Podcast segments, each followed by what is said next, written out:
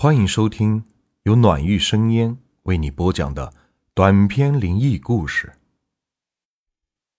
今天的故事名字叫《小店》。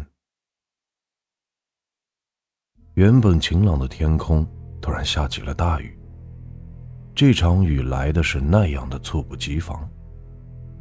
街道上的行人开始四下奔跑，寻找着可以遮风避雨的地方。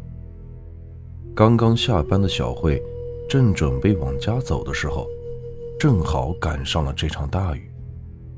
小慧寻找地方躲避，慌乱之中就来到了一家小吃店。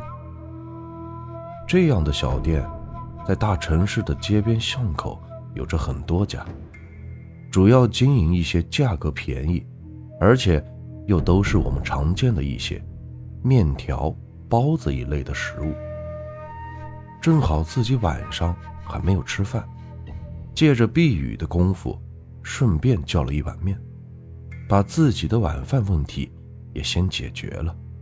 这个时候还在大街上游荡的，差不多都是这样的上班族，大家的想法和小慧基本上也都差不多，全都是叫了一些吃的，然后慢慢的吃着，等着外边的大雨停下来。饭也都吃完了，可是外面的大雨依旧是下个不停，所以大家也不急着走，而是在小店里坐着聊起了天。小店的老板也是一个很不错的人，还为每一桌都泡了一壶热茶，好让大家一边喝着一边聊。小店的空间有限。桌椅也放的比较集中，所以大家坐的都很近，彼此都能够听到对方的聊天内容。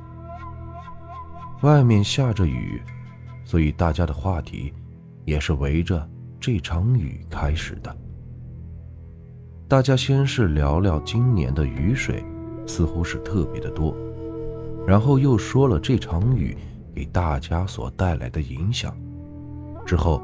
又说起了几场最近大雨中所发生的一些事儿。说话的是一位带着孩子的母亲，她也是刚刚下班，顺道接了一下刚刚放学的小女儿。那可是一个很可爱的小女孩。大人们聊天的内容，对她来说好像不感兴趣。此刻，她正在餐桌上写着家庭作业。记得就是半个月前的那场雨，我刚刚下班准备回家，天空就下起了大雨，于是我就打了一辆出租车，将车子也寄存在了单位。当时的雨下的是特别的大，路面上一些地方的积水都没过了大半个车轮。坐在车里的我，当时是真的特别害怕。感觉不像是坐在车里，而更像是坐在一艘小船上，在汪洋的大海中所飘荡着。司机师傅也是一个很不错的人，一路上总是不停地安慰着我，说他经常遇到这样的事情，让我也不必担心，他一定会把我平安地送到家里去的。最后我平安到家了。想要好好的感谢一下那位司机师傅，一回头发现他已经开车走远了，就连个车牌号都没有记住，只记得那是一辆黑色的车子，上面的灯是特别的红。您刚刚说的那个司机师傅，我好像也坐过他的车。年轻妈妈刚刚说完，坐在邻桌的一个小伙子。马上接过了话匣子。小伙子自我介绍说，他是一个做室内装修的。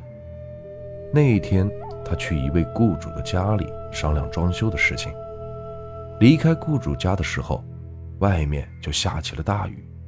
他随手一拦，就有一辆黑色的出租车停在了他自己的跟前。小伙子坐在了后排的位置，所以看不到司机师傅的长相。只是凭借着声音，感觉那是一位上了些年纪的大叔。老司机开车也都是比较稳，行驶的速度也不是很快。不过，老师傅好像是很健谈的样子，而且说话也是十分的幽默。一路上和他有说有笑的，也不会感觉到无聊。说笑间，老师傅就把小伙子送到了他家门口。下车的时候，还给了小伙子一把雨伞，怕他下车的时候。淋湿了。小伙子下车之后就想询问一下，如何将雨伞还给那位司机师傅，可是他已经开车走远了。那位司机师傅，我也遇到了，不仅遇到了，而且我还看清楚了他的模样，还有他的车牌号码。说话的是一位中年人，穿的有些不太讲究。身上是穿着大红的背心，下面也是穿着大花的裤衩，脚上正穿着一双拖鞋，好像是很疲惫的样子，一直都靠在椅子上，每说几个字儿，都要闭上眼睛休息一下。在场的人好像大部分都在前几天的大雨之中，得到过那位司机师傅的帮助，但是。却很少有人知道那位司机师傅的模样，或者那辆车子的车牌号码。所以，当中年人说自己知道有关于司机一些事情的时候，马上就吸引了所有人的目光。大家全都看向他，静静的等待着他说出下文。说出这些话的时候，好像是费了中年人好大的力气。于是这次他靠在椅子上，半天也没有说话。就在这个时候，小店的外面响起了一阵急刹车的声音。只见一辆黑色的轿车，不知是什么原因，在马路上突然翻了过去。看到了发生车祸，店里边的人全都聚集到了门口，但是却没有一个人出去营救一下。那个被困在车子里边的人，妈妈，妈妈，那个叔叔好像出不来了，我们去帮帮他吧。那个写作业的可爱小女孩拉着妈妈的手说道：“宝贝乖，外面雨那么大，你的力气那么小，是帮不了那位叔叔的，你还是好好待在这里吧。”司机师傅满脸是血的。从车窗向外爬着，他的腿好像是被卡住了，只爬到了一半就再也出不来了。由于距离比较远，外面的雨声又比较大，所以大家也听不到他到底在说什么，只是看到他一脸痛苦的表情，向店里边的人伸出了手，样子很明显是在向他们求救。然而店里面的人。只是静静的看着，却无动于衷。最后还是那个小女孩看不下去了，挣脱了妈妈的手掌，打开门跑了出去。一见女儿跑了出去，那位妈妈也紧接着追了出去。当时店里边的人只顾着看着外面所发生的事情，却没有发现那个中年人此时正一脸冷漠的看着门口的这些人。之后，他从座位上站了起来，去了小店的后厨房。不一会儿，伴随着一阵爆炸声，店里边看热闹的人，连同整个小店，全都是被炸得一干二净，只留下了一片废墟。废墟中，两个人坐在那里聊着天，其中一个就是那个中年人。我们不是说过了吗？这些人，你再给他们一次机会，他们还是不会把握的。他们只知道苟且偷生，却不知道帮助别人。其实，也是在帮助自己。